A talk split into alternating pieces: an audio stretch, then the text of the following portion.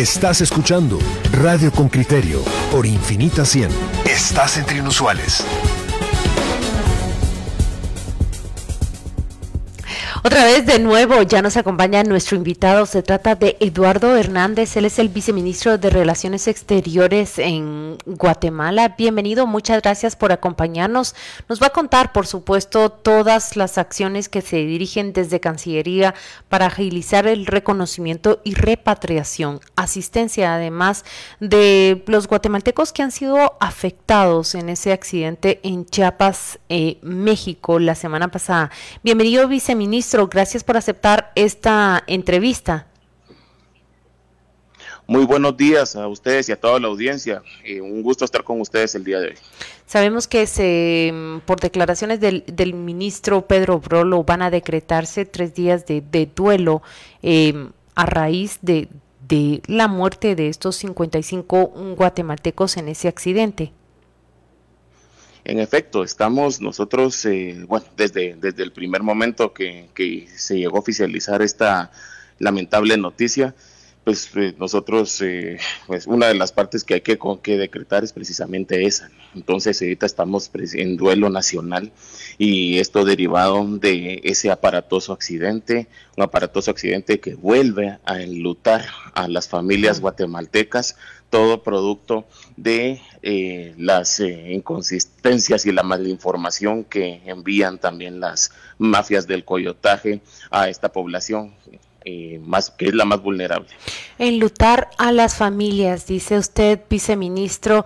Vamos a escuchar el reporte que nos trae el reportero de Con Criterio, José Manuel Pazán. Él justamente llega a hablar con esas familias que hoy están en un duelo. Eh, acompáñeme, por favor, a escuchar esta nota y luego vuelvo para conversar con usted. Reportero con Criterio. Querían ganar dinero para mandarlo, construir una vivienda y mantener a sus familias. Domingo Giovanni Raimundo Mateo, de 17 años, y Antonio Chávez López, de 28, dejaron su casa en Chajulquiché con la esperanza de llegar a Los Ángeles, California, Estados Unidos, pero la muerte se les atravesó en el camino. Ambos están en la lista de los 55 migrantes que perdieron la vida el jueves en Chiapas, México, cuando volcó el tráiler que jalaba el furgón donde viajaban. El 26 de noviembre último, Raimundo Mateo salió de la aldea Huil Chajulquiché junto con sus primos Pedro y Gaspar de apellidos Laines de 28 y 19 años respectivamente. En la frontera con México, los coyotes o traficantes de personas los dividieron en cuatro grupos para que pasaran desapercibidos. Raimundo viajaba en el camión número 4, sus familiares que sobrevivieron en el número 2. Estos últimos confirmaron los decesos. Oscar Díaz, primo de los tres migrantes, dice que la última conversación con ellos fue el miércoles por la noche cuando estaban a la espera de abordar los camiones para atravesar México.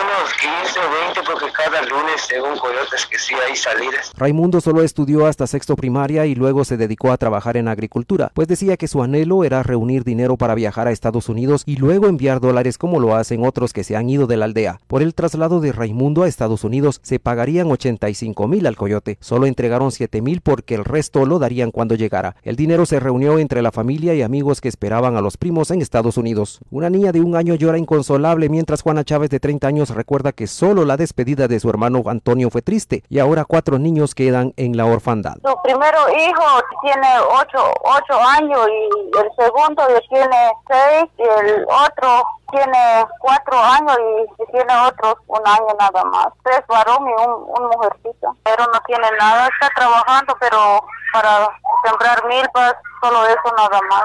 Santiago Otero, religioso quien ha emprendido misiones en Quiché, dice que Chajul es una de las comunidades de la región Ishil que evidencia la falta de oportunidades y el olvido, pues en noviembre de 2020 las tormentas Eta e Iota dejaron un panorama desolador en esa comunidad y obligó a que más personas migren hacia Estados Unidos. Los accesos para comunicación pues no han sido debidamente arreglados. E, esto nos da idea un poco de, del olvido en el que se encuentran muchas poblaciones de esta región. Chajul es una comunidad a 109 kilómetros de la ciudad capital, con 60 comunidades aledañas. Una de las fuentes de ingresos es la siembra de café, frijol y hortalizas. Un informe del Ministerio de Trabajo efectuado en 2020 con base en datos de varias instituciones, como el Instituto Nacional de Estadística, y la encuesta nacional de empleo revela que Quiché tiene una población de 949 mil habitantes, de los cuales el 41% vive en pobreza extrema. El estudio refiere que los menores de 7 a 17 años representan el 28% de la población de esa región, pero solo un 16% estudia o trabaja. De acuerdo al estudio, un niño en Quiché tiene 4,7 veces más probabilidad de permanecer en un trabajo cuando solo está bajo el resguardo de su progenitora, lo que duplica las probabilidades del trabajo infantil. Todo esto implica que exista un 18% de fracaso escolar en educación primaria. José Manuel Patzán, Radio con Criterio.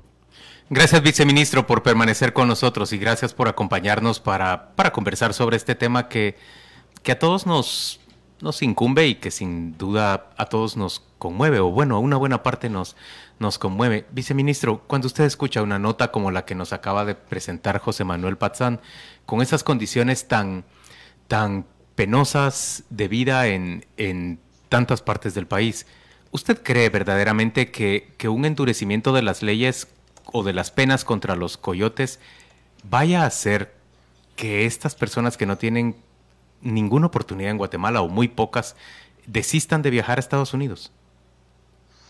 Mire, la pregunta es compleja, pero lo que hay que uh, eh, sopesar aquí es que se tiene que trabajar en distintas vías a diferentes velocidades.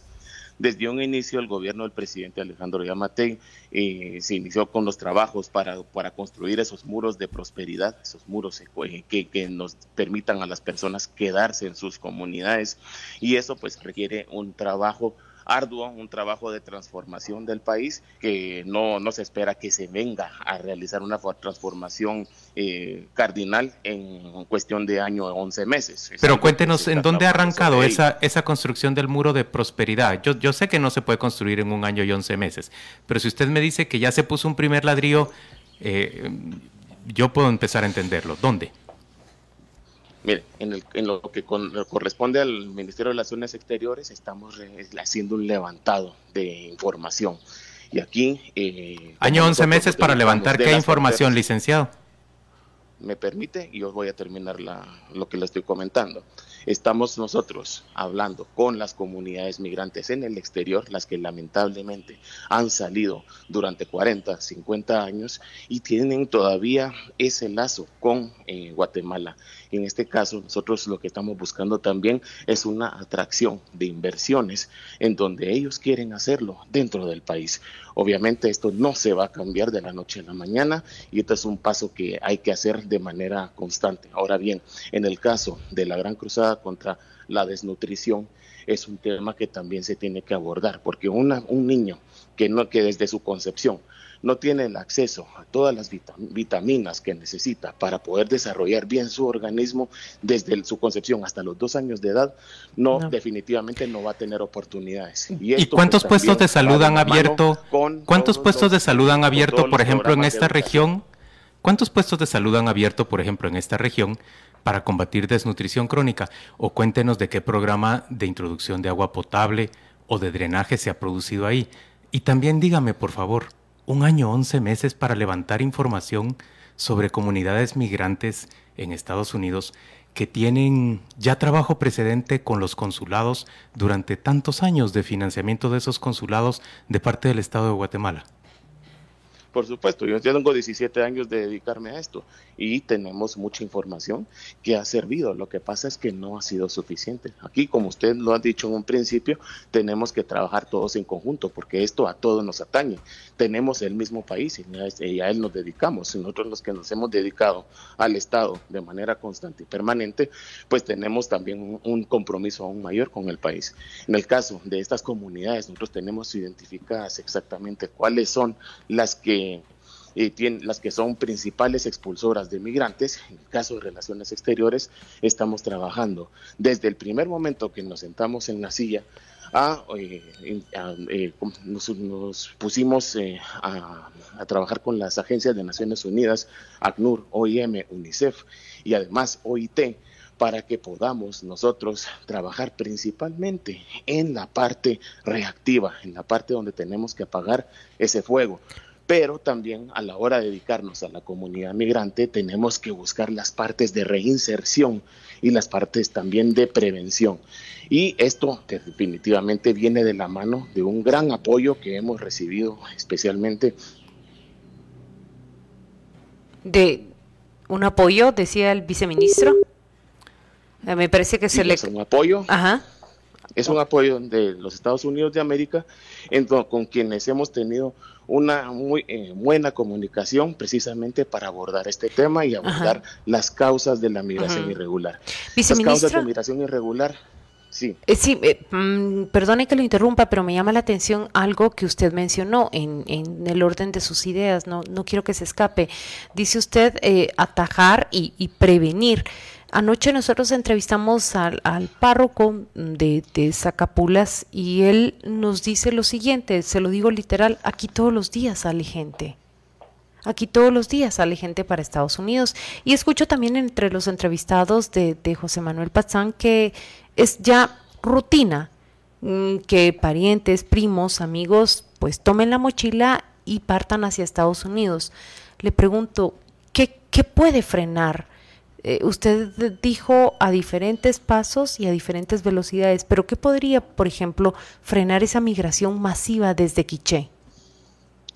nosotros estamos eh, ahorita con la ayuda de Estados Unidos poblando centros de información, porque tenemos que aceptar cómo están las cosas y dentro de todas estas cosas tenemos una labor de desinformación que realizan los coyotes. Esto aunado a las eh, redes sociales, pues definitivamente no ayuda y el Estado está en una desventaja ahorita competitiva con esta desinformación. ¿En qué consiste esa labor de desinformación, viceministro? Los coyotajes, el coyotaje. ¿Cómo desinforma? le vende le, le, vende a las personas todo lo que se supone que van a hacer, que ellos pueden con una pequeña cuota al principio de 7 mil quetzales, que para ellos no es nada pequeña, eh, poder iniciar el viaje, pero que luego esa, esa cuota termina, terminará siendo entre 80 mil y 120 mil quetzales y que la estarán pagando producto de su esfuerzo y producto de la extorsión dentro de Estados Unidos si es que llegan a conseguir un trabajo y que estas redes del coyotaje están poblados no solamente aquí en Guatemala o en la región, sino que a lo largo de la ruta migratoria y en el punto de destino. Y ahí tienen a las personas extorsionando de manera permanente por tiempo indefinido a las personas que en algún momento ayudaron a pasar de manera irregular. Entonces, eh, esa es como que la parte que más preocupa, porque al final de cuentas, estas personas terminan pagando muchísimo, muchísimo por lo que, por lo que están queriendo acceder. Entonces, nosotros, a la hora de buscar estar más en las comunidades, más al interior del país. La ayuda que ha venido desde el extranjero y con el apoyo de las agencias de Naciones Unidas, lo que buscamos es también atajar esa desinformación que está en las comunidades. Estamos buscando... Viceministro, solo déjeme, solo déjeme decirle algo, es que mire, usted dice esa desinformación, pero presumo que muchas personas que se encuentran en Quiché ven que otros vecinos suyos han logrado entrar a Estados Unidos y que realmente logran construir un, futuro más una, y un presente más próspero para, para sus familias. Por supuesto, hay un gran volumen de personas que, que se pierden en el camino, pero muchos otros sí alcanzan el destino y logran esa prosperidad. Usted nos decía que tiene 17 años de trabajar en esta materia en el Ministerio de Relaciones Exteriores. ¿Qué ha visto usted cambiar en ese, en ese periodo de estas de la situación de estas personas guatemaltecas y por qué cree que se ha incrementado tanto el flujo de migrantes hacia Estados Unidos? La falta de oportunidades es el primer es el primer punto de partida en lo que a Guatemala se refiere y, eso pues está visto y como yo lo mencionaba anteriormente las redes sociales no ayudan porque están mostrando lo, lo que las personas quieren mostrar pero eh, dejan de lado todo el sufrimiento que pasa a la hora de pasar por la, por la ruta migratoria. Si usted se recuerda, en 2010, que a mí me tocó también abordar el tema de, las muertes de Tamaulipas en 2010, que fueron dos, y la que fue este año, principio, por ejemplo. Entonces, estamos viendo nosotros un encrudecimiento de las formas en que estas eh, redes de trata y Los riesgos, de personas, así es, y estos riesgos están multiplicados. Entonces no podemos nosotros impulsar de ninguna forma y sería totalmente irresponsable mm. eh, querer impulsar una migración irregular ante los riesgos que están a la vista. Mm. Entonces lo que tenemos que buscar es que las formas busquen maneras eh, formales de migrar, es decir, promover mucho más en tanto se, se termina de resolver el tema del, rescate económico en el país para que las personas decidan quedarse y entonces tenemos que impulsar programas de trabajadores temporales, impulsar las reunificaciones familiares, mm. porque el problema está. Y entonces lo que nos ha dicho también Estados Unidos, en este caso donde está la mayoría de nuestra migración, es que nosotros podamos impulsar también de manera segura, ordenada, esa eh, reunificación familiar. Pero las... niños no pueden crecer, no pueden crecer solos separados ni, allá. Eh, mire, las variables realmente cuando uno las presenta sobre una balanza, eh, me voy a referir al estudio de, del Instituto de Migraciones eh, Políticas, de Políticas Migratorias. Uno es el 1% el que desaparece, sufre accidentes o es víctima de crímenes en su paso desde Guatemala o Centroamérica hacia Estados Unidos. 1% de los migrantes, número uno. Número dos, usted habla de que el camino más rápido o que una solución inmediata en este momento es incrementar, es lograr una migración regulada. ¿Qué significa esto? Incrementar, por ejemplo, esas visas de trabajo que Estados Unidos emite para Centroamérica.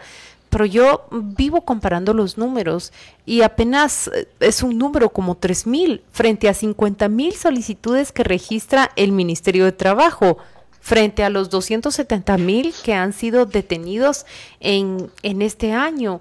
¿Qué capacidad tendrá Guatemala? Pero también qué accesibilidad muestra Estados Unidos para abrir esa migración y hacerla de una manera más regulada.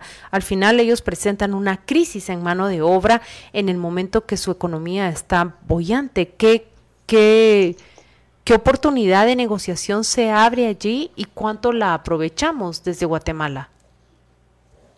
Previo a que iniciara la pandemia el año pasado, nosotros ya habíamos firmado un documento para poder viabilizar las, los visados de trabajo. Eso es algo que veníamos trabajando incluso desde el tiempo de la transición. Entonces lo que nosotros logramos fue ganar tiempo para que nosotros pudiésemos con los Estados Unidos principalmente promover el principal eh, programa de, trabajadores temporales. Sí, hasta el año 2019 era un dato que, eh, que oscilaba entre los 3.500 personas anuales. Esto lo estamos eh, aumentando durante el presente año con creces, producto de las eh, visitas que hiciera la vicepresidenta Kamala Harris, la administradora de, cooperación para, para Estados Unidos, USAID, eh, eh, la señora Power, y, también vino el, el, jefe de, Seguridad Nacional, Alejandro Mayorkas. Entonces, ellos están muy enterados de cuáles son las causas estructurales de la migración. Lo que tenemos que ir es lo que está Pero justamente porque ellos están enterados de cuáles son las causas, licenciado, es que ellos le recriminan al gobierno de Guatemala y al Estado de Guatemala que no se combata la corrupción. Usted se dio cuenta de ese titular que publicó hoy el diario El Periódico. Consejos de desarrollo beneficiaron a constructoras vinculadas a políticos. Se trasladaron 600 millones de quetzales que no fueron ejecutados en el año 2021, se trasladan hacia 2022. Usted y yo conocemos cómo funciona la asignación de obra en, el Ministerio de Comunicaciones usted y yo nos hemos dado cuenta también cuán poco, si no nada, ha mejorado la calidad de la educación en el sistema de, educación pública. Y usted y yo también hemos visto que no ha mejorado, no se ha incrementado prácticamente en nada la cobertura de salud pública en, áreas tan determinantes como aquellas que son las más afectadas por, por desnutrición crónica. Yo puedo entender que en el Ministerio de Relaciones Exteriores establezcan contacto con las comunidades en, Estados Unidos, pero lo cierto es que no hay un trabajo integral y no digamos de este gobierno, es que solo de los últimos tres puede uno mencionar 10 años perdidos en que se ha incrementado el volumen de personas que quieren huir del país, salir desesperadamente. Y por respuesta, lo que nos ofrecen es incrementar las penas contra los coyotes. Vean, estamos, esa es una de las cosas, como yo le comenté en un principio, tenemos que trabajar a diferentes velocidades y las penas de los coyotes es una de ellas, pero nosotros no nos hemos cansado de, de, decir y de trabajar sobre los temas estructurales que eh, se abordan en la migración irregular. Y dentro de estos estamos nosotros trabajando de la mano con los Estados Unidos, primero, para atraer inversión de la población migrante que en algún momento salió del país. Segundo, poder eh, viabilizar la, la, reunificación familiar, como ya les comenté. Y tercero, también, y eso no solo atañe a Estados Unidos, hay muchos más países en donde nosotros estamos promoviendo también la, la migración laboral, porque esta migración laboral lo que, corre, lo que hace es que las personas puedan migrar de manera regular, pero, pero que también puedan regresar a su país y que no se rompa el tejido social.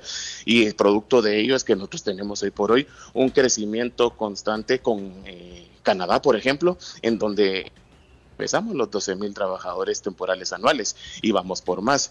¿Y qué es lo que hace la red consular? No solamente en Estados Unidos o en Canadá, es buscar eh, potenciales empleadores que puedan, pues, eh, que, puedan tener la, eh, la, la mano de obra guatemalteca y con ello pues nosotros también viabilizar de esta manera, no solamente a un nivel eh, de trabajadores agrícolas, sino que también en mayores especializaciones para que tengamos también más Guatemala en el mundo y que podamos ser representados a todos los niveles y que también esto permita tener un mayor acceso a recursos aquí en el país para ellos y sus familias.